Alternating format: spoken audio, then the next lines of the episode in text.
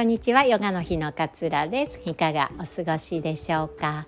今日のお話は言語化のパワーというお話をしたいなと思います。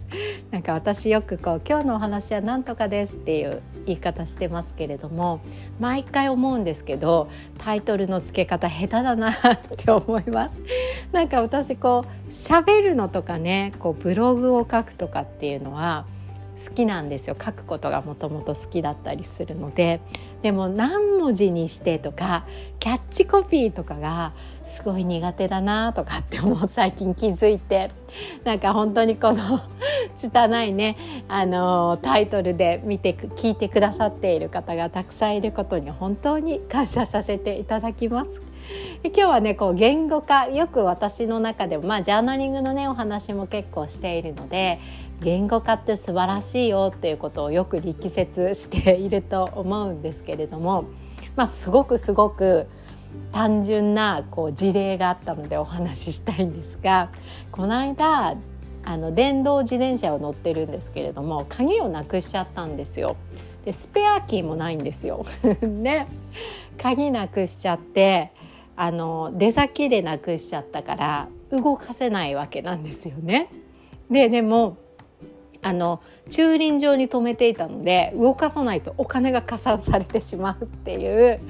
こう事態に見舞われたんですよ。やばい本当どうしようと思って鍵をまあ壊すしかないよなと思ったんですけれども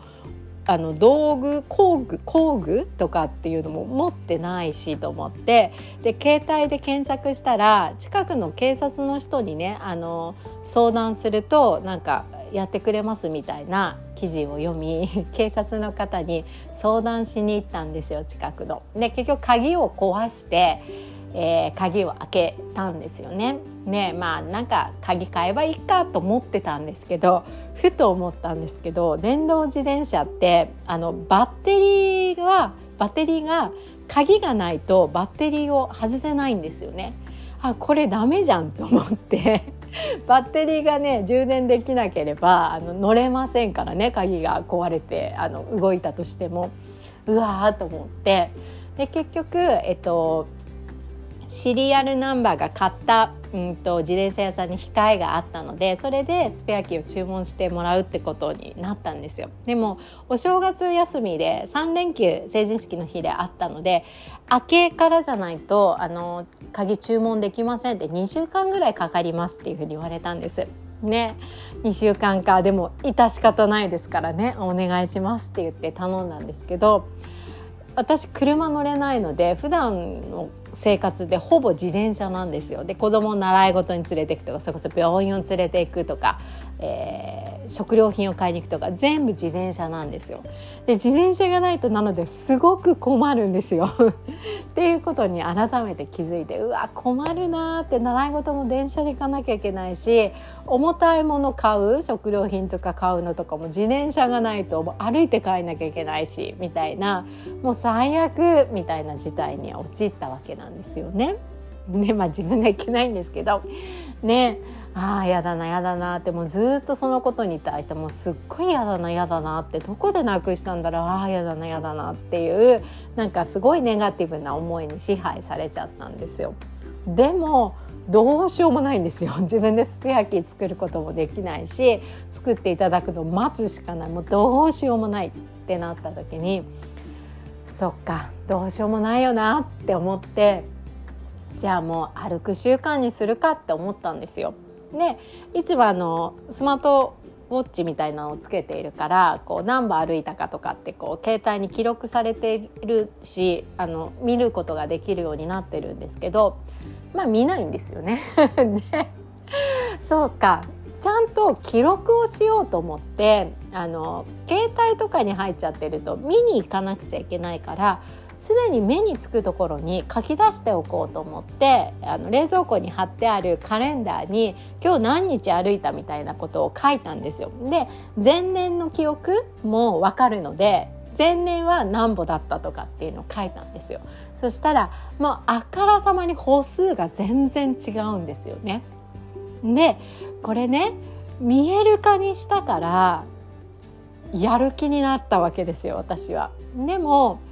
見える化にしていなかったら多分去年よりすごい歩いてるなとかいつもより歩いてるなっていう風に情報を取っていかないからああ面倒くさいな今日も歩かなきゃいけないのかっていう思考のまんま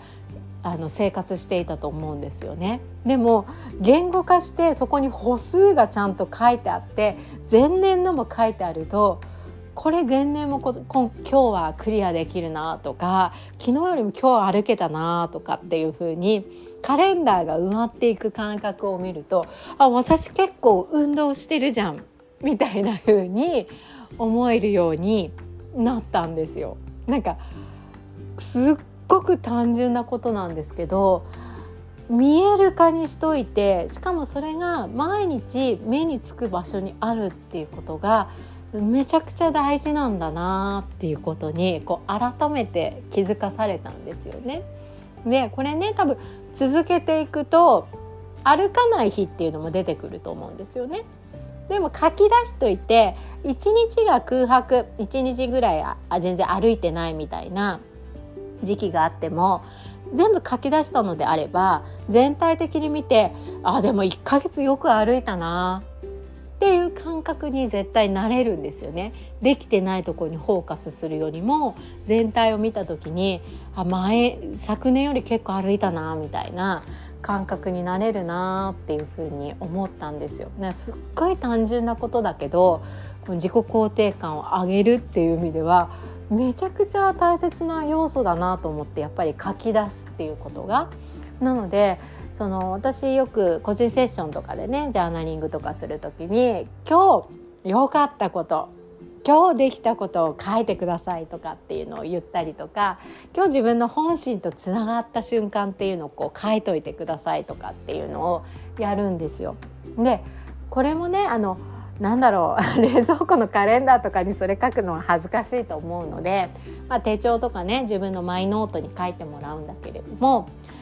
見に行かないと意味がないんですよね。でも毎日はできないっていうこととかがあると思うので毎日できなかったとしても見てもらいたいんですよだからこそあのその携帯のアラーム機能とかであの今ノート見るみたいなのを朝一番ね10分ぐらいでそれって全然できることだと思うので入れてもらってとにかく言語化見る毎日見るみたいな習慣をつけてあげるといいなって改めて思ったんですよね。ね自分の今日できたこととかっていうのももうそれね書き出してじゃあ2週間まとめて書きましたと毎日書きましたみたいなのを見た時に数えてみてください結構あると思うんですよね。ですもうそれもちゃんと見える化してないと毎日あのその日やることに追われちゃってでできてないことに意識が向いちゃって気づかないんですよ。でも見える化しておくっ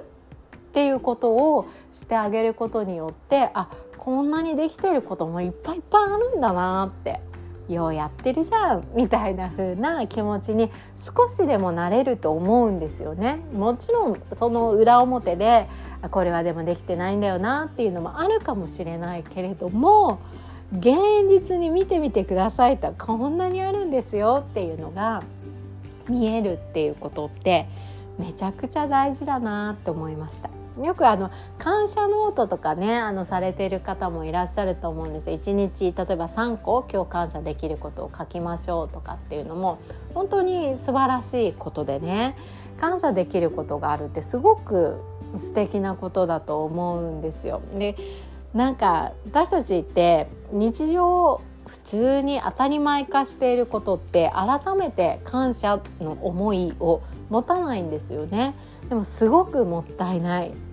すごくもったいないって思うんです。でありがとうっていうのは自分が言った瞬間に返ってくるものだったりするなって私は思っているので自分から感謝するものを探しに行くってすごく大切なことだなっていうふうに感じているんです。それも見える化しておいてあげると